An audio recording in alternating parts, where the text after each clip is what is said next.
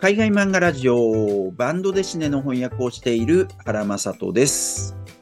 海外コミックスのブックカフェ書式した森の森崎です。この番組は海外漫画の翻訳者と海外コミックスのブックカフェ店主の2人が海外漫画にまつわる様々なニュースをお届けしたり、海外漫画をめぐって雑談したりする番組です。はい、えっ、と、海外漫画ラジオ第79回ですね。森崎さんよろしくお願いいたします。お願いいたします。はい、まずはここ1週間の身近な海外漫画ニュースですけれども、何かありますでしょうか？はい。えーっとですね、私ちょっと一冊、あのご検討いただいた本がございまして、こちらですね、パンローリングさんから出た、これ新刊なんですけれども、第三帝国のバンカー、うん。ヤルマル・シャハットというはい。作品をですね、ちょっといただきまして、はいはい。これなかなかね、興味深いんですけれども、あの、この間海外漫画の本棚でも取り上げましたあの、ベルリン1928-1933という作品があったかと思うんですが、まあ、あの時にもあの話題に出ました、あの、ドイツが第一次世界大戦で負けて、で、その、あの、な保証金というか、こう、お金を払わなきゃいけないみたいなところで、すごく経済的に大変だったみたいな話が出たかと思うんですけれども、その時代に、このドイツの経済界の立て直しをした実際の人物で、ヤルマル・シャハトの人生を描いた作品ということで、え。ーあの、もう、まるっきりワイマール時代からですね、その、まあ、めっちゃなんかこう、インフレが起きても経済破綻しかかっていたドイツ経済を、まあ、この人が、あの、まあ、財務省に行ったりとか銀行とかで、あの、こう、なんて変えていくみたいなところで、まあ、どんどんどんどんこう、ナチス政権もあってみたいな、そういったような、あの、この歴史が描かれていくというような、あの、物語になっていて、まだちょっと私も初めの方しか読めていないんですけれども、なかなか興味深いね、作品が発売されたみたいです。はい。なんか、表紙見るとね、ル・バンケード・ライヒって書いてあって、フランス語だよね、タイトルねあ。、そうそうなんですよ。これね、なんかもともとバンドですねみたいで、へーあの、ゴレナから出た、あの、ものそうなんだな。はい、2冊組でね、出てたみたいなんですけえれども、ーはい、中も、なんか、あの、本当にバンドでシネの、歴史ものバンドでシネみたいな感じまあのね。画面がそういう画面だよね。そうなんですよ。っていう感じの作品ですね。あ、そうですか。あの、はい読んでみてね、面白かったらぜひ、うんまた海外漫画の本棚で取り上げたいですね。はい。はい、ありがとうございます。えっと、続いて僕なんですけど、ちょうど1週間ぐらい前ですね、えっと、あの、東京のね、えっと、北区にある、まあ、駅的には板橋とかに近いんですけど、えっと、メゾンプチルナールさんってね、あの、この海外漫画ラジオでも何度かご紹介してますけれども、そこにですね、久しぶりに行きました。もう1年ぶり。で、前回行ったのおは、月さんと一緒に行ったので、ああ、そうです本当ね。1年ぶりぐらいですね。で、えっと、2つほどね、えっと、海外、あの、バンドですね、買いました。おー。こんな感じでね。で、はい。えっと、一つが、ルシエル・ダン・ラテットっていうことで、これもあの、海外漫画ラジオで取り上げたんですけど、はいえっと、アーセーベーデーの批評大賞をね、えっうんと、去年の暮れに、えっと、とはい。えっと、アフリカを舞台にした作品なんですけれども、はいア。フリカものって僕やっぱ全然ベーデーで読んでなくて、あの、うん興味があるから、はい。はい、ともいうこと、まだちょっと読めてないんですけど、買ってみました。ちょっと中をね、開けてみると、ちょっと大きいんだけどね、こんな感じの。おー、あ、はい。なかなかちょっとダイナミックな絵柄はですね。い、まあ面白いね。うん割り、コマの割り方も細かいところもすごくあったりっていうことでうんね。うんうんうん。はい。はい。で、そしてもう一つ買ったのが、これね、ニーヌ・アンティコの、えっと、マドンネ・ピタンっていうね、えっと、聖母と、えっと、娼婦たちっていう感じでしょうかね。で、はいこの作品も、えっと、2024アルテミジア大賞を受賞していて、それでご紹介しましたよね。はい。はい。それね、なんかこう、最新の話題作みたいなのが、こうやって、えっと、買えるのは本当にありがたくて、うんうんうんうん。すごいですね。はい。今ちょっとね、あの、なんかこう、レートの関係で高いんだけど、それはしょうがないっていうな。ねちょっとね、それはしょうがないですね、本当にね。はい。で、えっと、いろいろ、あの、ね、おしゃべりもしてきたんですけど、えっと、その、メゾンプチルナルさんのね、あの、最近、海外漫画ラジオで紹介するのって、えっと、展覧会やってますよとか、イベントあります、サイン会ありますよという話をするじゃないですか。でね、はい。なんかね、こんな感じの、そのはい、返事に合わせて毎回というわけじゃないらしいですけど、はい。カタログみたいなの作ってんだって。へえ。でね、中は翻訳してんの。あ、すごい。いすごいですよね。いですね、それ。で、あの、これもいただいたんだけど、なんかはい無料で配布してるって言ってた。おで、そうなんですね。うん。で、なくなっちゃったらそれで終わりなんで、あの、部数は限りはあるとは言ってたんだけれども、なので、あの、そういう展示があるときはね、ぜひ皆さん行って、こういうのがあるかどうか保証はないんですけど、あったらぜひね、あの、もらってきたり。はい。本当ですね。ちょっと作品の試し読みができる感じですね。すごいよね。うん。はい。はい。ということで、まあ僕も頻繁にね、これから行こうかなと思っております。はい。はい。えっと、それではここからね、本編やっていきたいと思います。えっと、今回は4つのトピックを取り上げます。えっと、まず1つ目ね、えっと、アングレムバンドデシネフェスティバル、えー、グランプリ候補発表という記事ですね。えー続いて、えっと、第10回日本翻訳大賞推薦受付中ということですね。えーそれから漫画総合専門誌、漫画ウォッチ近日創刊という記事ですね。えー最後に、ドイツ政府がドイツの漫画を助成、えーということになります。はい、順番に見ていきましょう。えっ、と、まずはアングレムバンドデシネフェスティバルの話題ですね。えーアングレームバンドデシネフェスティバルグランプリ候補発表ということで、 ActuaBD というサイトで1月11日に公開された記事です。はい、えっ、と、第51回アングレームバンドデシネフェスティバルが、えっ、と、今年2024年の1月25日から24 8日、28日にかけて開催されます。で、えっと、アングレームって本当にいろんなイベントが行われて、賞もいろいろあるんだけれども、その中にグランプリっていうのがあるんですね。で、これはあの作家のキャリア全体に、えっと、敬意を表して与えられるもので、えっと、昨年なんかはあの未来のアラブ人が日本でも翻訳されているリアド・サトフが、えっと、グランプリを受賞いたしました。で、えっと、これはですね、毎年、えっと、まず3人、まあ、かつてはいろいろあったんですよね。20人ぐらいあって3人に絞ってるとかいろいろあったんだけど、えっはいと、ここしばらくは3人の候補がまず出て、えっと、そこから、えっと、グランプリが選ばれると、えーそういう感じになってまして、今年も3人の候補が出ました。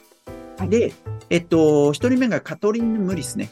これあの、うん日本でも私が軽さを取り戻すまで、はいえーという作品が翻訳されて知られてますね。で、それからと、えっと、これフランスのバンドですね、作家、女性の作家です。えっと、ポージー・シモンズっていうイギリスの女性作家。はいで、この人は、ジェンマ・ボバリーっていうね、あの、ボバリー夫人っていうフローベルの小説があるんですけど、現代に舞台を変えて、えっと、描いたう、んジェンマ・ボバリーっていう作品が結構有名。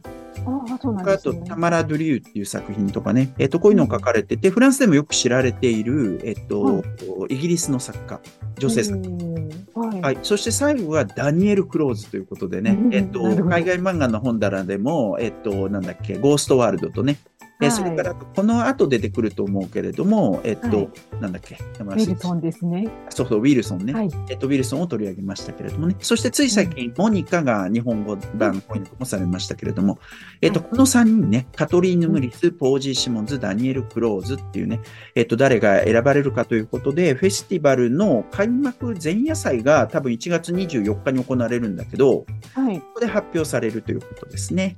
なるほど。カトリーヌ・ムイスさんはね、結構ここのところ、この3人の候補によく残っていらっしゃるんですけれども。そうそうか、そうか、そうか。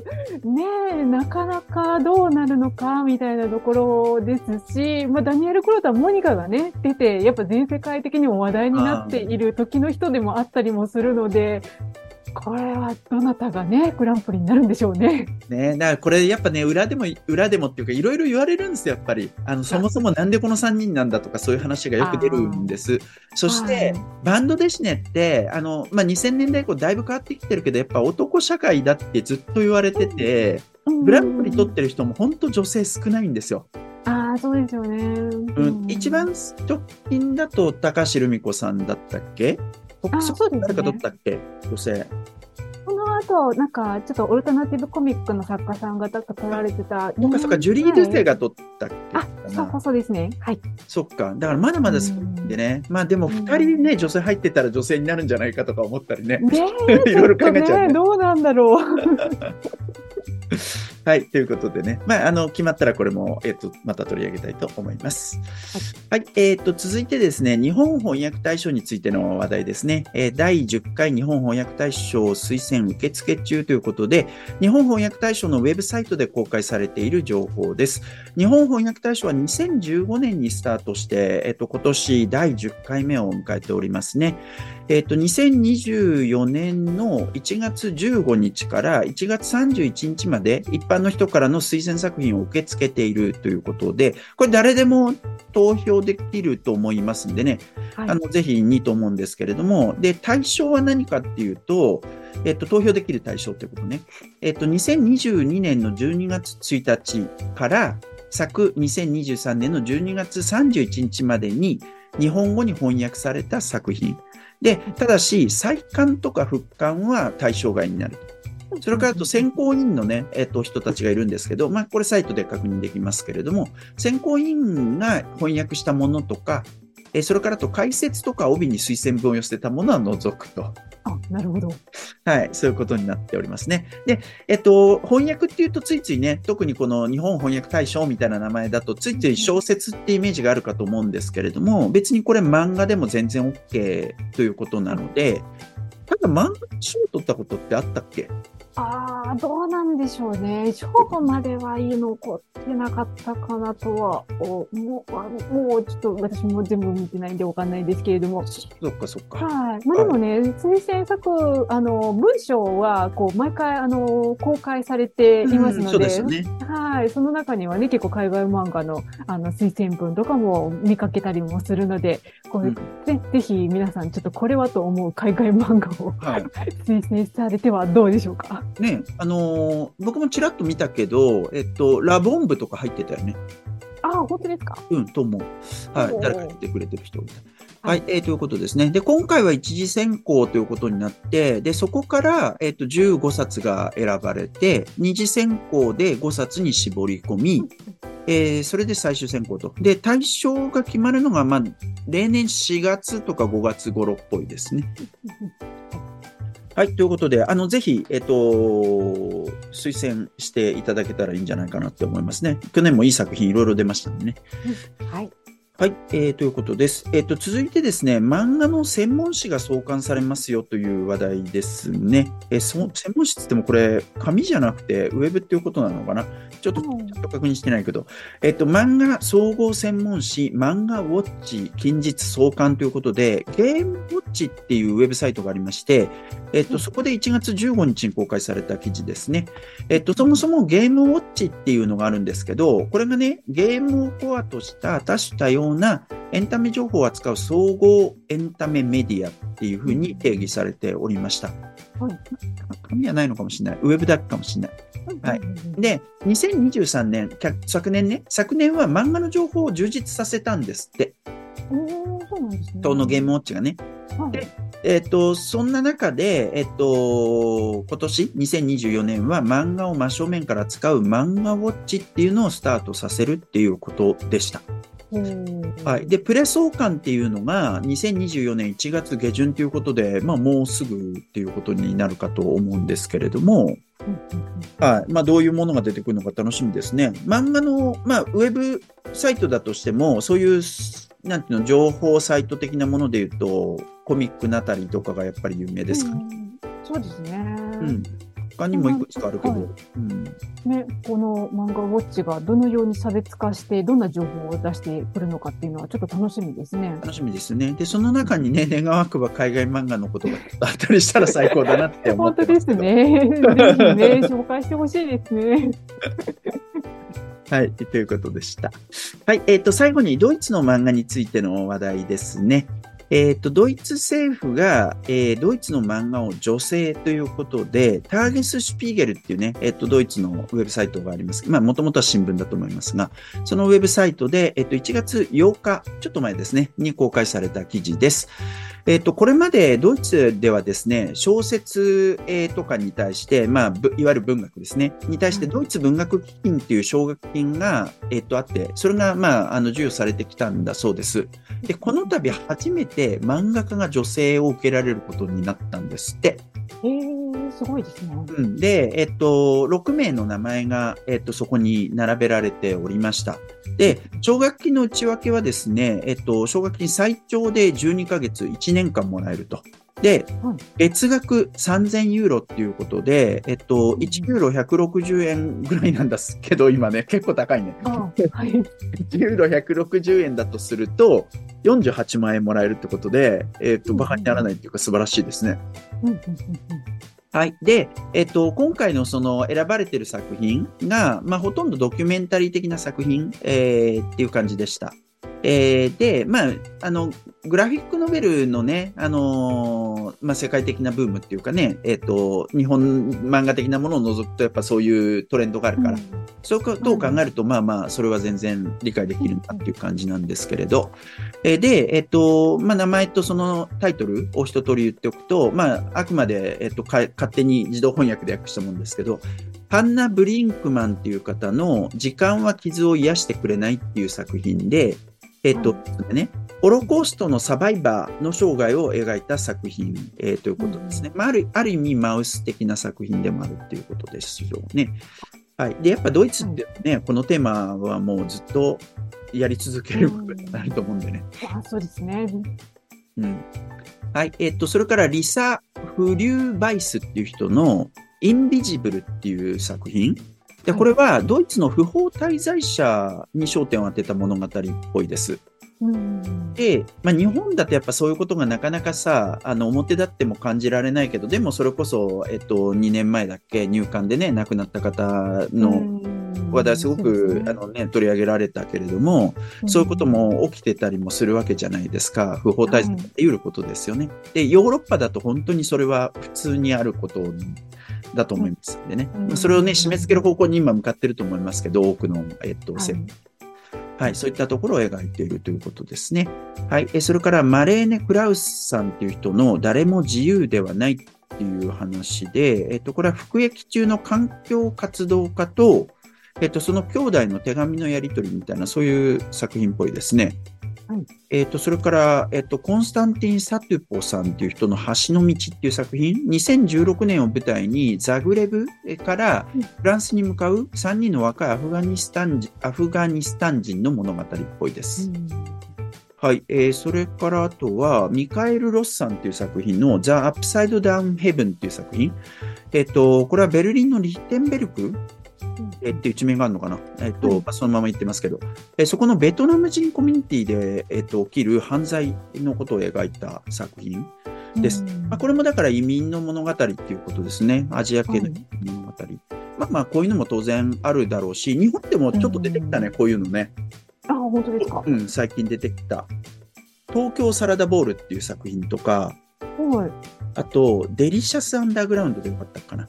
えーとか、ちょっとだからそういう、なんつったんだろうな、えっと、ああいうのなんつったらいいの？まあ、事件仕立てになってるっていうかさ、そういうドラマっぽい感じで、そういう移民のことを扱う問題、あの作品っていうのは日本の漫画でも出てきたね。なるほど、なるほど。はい。えーですね。えっ、と、それから、えっ、と、最後はですね、えっ、と、ビルギット・バイエ。あ、はいえっと、。マット・ジャーマンズがですね、えーこの人の沈黙っていう作品。えーで、ナチスドイツから逃亡したエレン・マルクスっていう、まあ実在の人っぽいですけどね、この人と、それからアルゼンチンの軍事独裁政権から逃亡したエリザベート・ケイゼマン。まあこれドイツルーツの人っぽいですけどね、この二人の生涯を描いた作品っていうことだそうです。うん、なるほど。はい。まあとても興味深そうな感じそうですねでした。なんかどの作品もこう結構今、今のドイツを映しているみたいなところもやっぱりありますし、うんなんかこういう漫画作品として読むってなると、またこのね、ニュースとか、そういう他のメディアで読むよりかは、ちょっとなんか親しみやすいとか読みやすかったりとかもするので、なんかこういう作品がね、もうもっともっとたくさん、ほあの、こう、作成されて、なんか日本でも紹介されてほしい感じはしますよね。そうですね。まあ、それこそマット・ジャーマンズとかっていうのはそういう感じ。まあう、んあの、今よりは少し前の時代のことは使ってるけど、そういう感じは受けたし、でこの手の作品がじゃあすげえ出るかっていうとそうでもないんですよね、日本でね。うん、そうですね。だからぜひ出てほしいなっていうのはすごく思う。なんかラインとしてはマウスがあったりとか、それからとパレスチナがあったりとか、そういうようなこととかね。まあそれからとサウザンコミックスの方で、えっと、もう少し先にトンネルっていうのがね、まあ今年には出るけれども、はい、なんかそういうようなね、まああれはフィクションではあるけれど、そういうこうアクチュアルのね、問題扱いのっていうのを出しやすいように、出やすいようになるといいですよね。そうですね。はい、えー。ということで、えー、今回の海外漫画ラジオはこれで終わりです、えー、海外漫画ラジオは毎週火曜日と木曜日12時の配信です。僕らはもう一つ海外漫画の本棚というある一つの海外漫画を取り上げ、その作品についていろいろおしゃべりするポッドキャストもやっていまして、そちら毎週金曜日の夕方、番外編があるときは日曜日の朝更新です。よかったらそちらもぜひチェックしてみてください。それではまた次回お会いいたしましょう。ありがとうございます。